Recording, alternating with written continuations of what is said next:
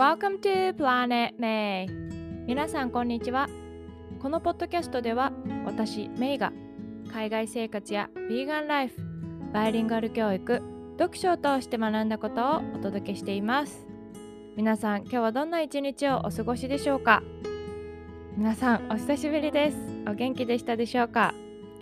実は私は、え、久しぶりに2年2ヶ月ぶりに日本に帰ってきていましてえー、隔離期間をですねやっと終えようとしているところです。日本の夏は考えてみたら6年ぶりに経験するんですけれどもものすごい暑さでですねあの家の中にま基本的にいるんですけれどももうクーラーなしではね生活できないっていうような感じで、うん、でも久しぶりにね帰ってくる来てあの無事にね到着して本当に良かったなっていう風な気持ちでいます。でですね、まあ、隔離期間の間に結構いろいろな本を読むことができたので今日はその中の、えー、一冊でからですね、まあ、あの学んだことっていうか気づいたことをシェアできたらなっていうふうに思うんですけれどもタイトルの通りスタンフォード式時差ボケ対策ということで、えー、お話ししていきたいと思います。このえー、本のタイトルは「スタンフォード式最高の睡眠」っていう、えー、ものなんですけれどもスタンフォード大学で30年以上睡眠の研究をしてきた西野先生っていう方が書いた本なんですね。でどんな風にすると、まあ、よく眠れるかとかどんなことを大事に、えー、睡眠をしていくかっていうことについて書かれてるんですけど今日はちょっとそこの本に書かれていてでしかもまああのちょうど時差ボケをね経験するような、まあ、長いフライトがあったのでその時差ボケについてちょっとフォーカスしてお話ししていきたいと思うんですけどこのいろんなショーがある中で一番面白いって思ったところがこの「時差ボケに悩まないスタンフォード秘伝の海外出張術っていう風に書かれた章だったんですけれども今回こうまあオリンピックのね開会式前から久しぶりに帰ってきていてで今までねなかなかあの、まあ、コロナの影響もあってここ2年ぐらいは本当に長距離フライトを経験してなかったんですけれどもまああのヨーロッパに行ったりとかあと北米にこうアメリカに帰ったりとかあとシンガポールにいた頃は本当にアジアのいろんな国を旅行してたのでその時にやっぱりこう時差ボケって本当に厄介ですけどうまくこう付き合っていかないといけないものじゃないですか。でたまたまですね私は結構こうフライトで隣になった人とかとよく話すんですけどある時に、まあ、偶然隣になった人があのコンサルタントの仕事してる人で、えっと、アメリカ人の人だったんですけどもうしょっちゅうこう長いフライトをしてるから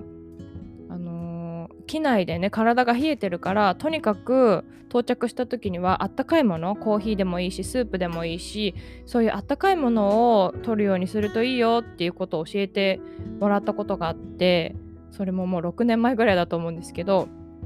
それはなんかすごく覚えてて自分でもね実践したら本当になんかこう寝つきがいいなっていう風に感じていたのでそれは続けてたんですけれども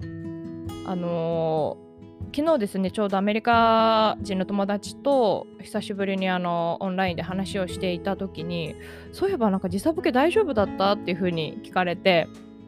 で、まあ、13時間ものねこの長距離のフライトが久しぶりだったんですけど気づいたら確かに今回全然時差ボケしてないなって感じたんですね。でいつも結構こう、まあ、最初の数日は時差ボケに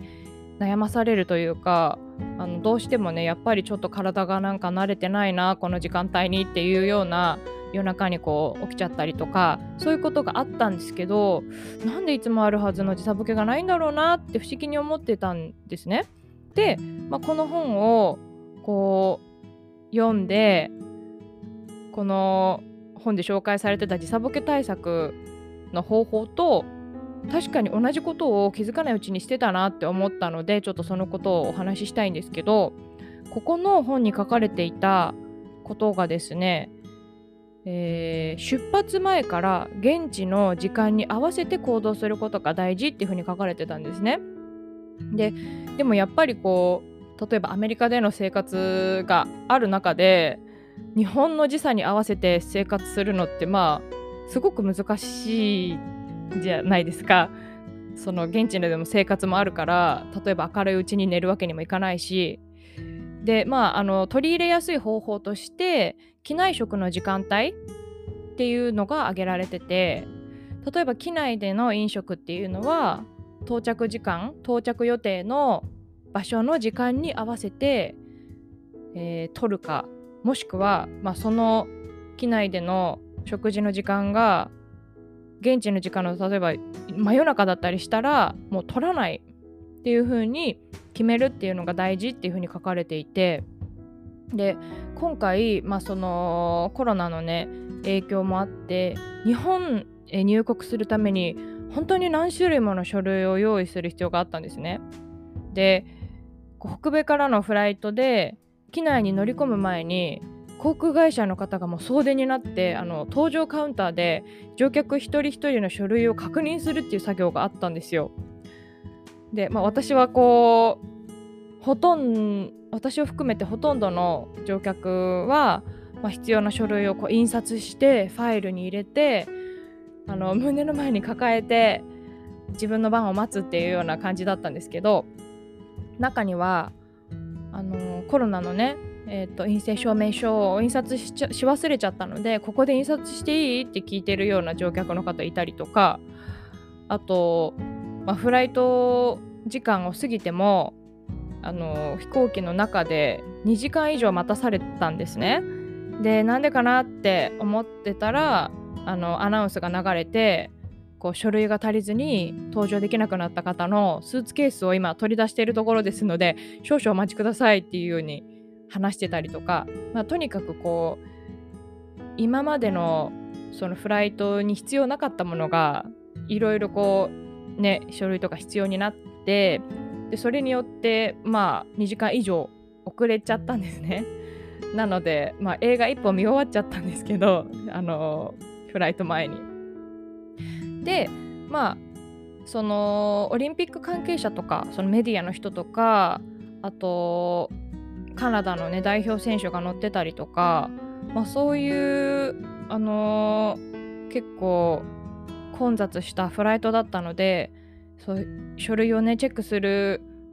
方も本当に大変だったと思うんですけれども、まあ、そんなこんないろんな理由によって予定よりもフライトがこう大幅に遅れたことで、あのー、その機内食ももちろん遅れて提供されたんですけどそのね遅れた時間をよくよく考えてみたら本当は、まあ、遅れてなかったら日本時間の朝4時ぐらいに食べる予定の機内食だったんですけどすごく遅れたからちょうど日本時間の朝7時ぐらいに提供されることになってでまああの機内でねよく寝てるんですけど私。でも今回まあそのいろいろね不安定なスケジュールになったのでなかなか寝れなかったっていうのもちょうど日本時間の日中の時間に重なってたからそこでまあ寝なくてよかったなっていうことにつながってて、まあ、強制的に現地の時間に合わせて行動できてたっていうことで時差ボケにならなかったんだなっていうことをね、あのー、実感しました。はいまあなかなかまだねこう長距離フライトっていうかこう気軽に旅行に行けるような感じではないんですけれども、まあ、もしねこの経験を今度こう安心して旅行できるようになった時に時差ボケ対策どんなことができるかなっていうふうに気になった方がこれを聞いてねもし少しでも役に立てたらなって思って今日は時差ボケについてお話をしました。はいそれでは今日も最後まで聞いてくださってありがとうございました。プラネットメイでは皆様からのポッドキャストへの感想、ご意見、ご質問などいつでもお待ちしております。公式 LINE の方にメッセージをいただけたらと思います。皆様からの声を楽しみにお待ちしておりますそれではまた次回の配信でお会いしましょう See you next time!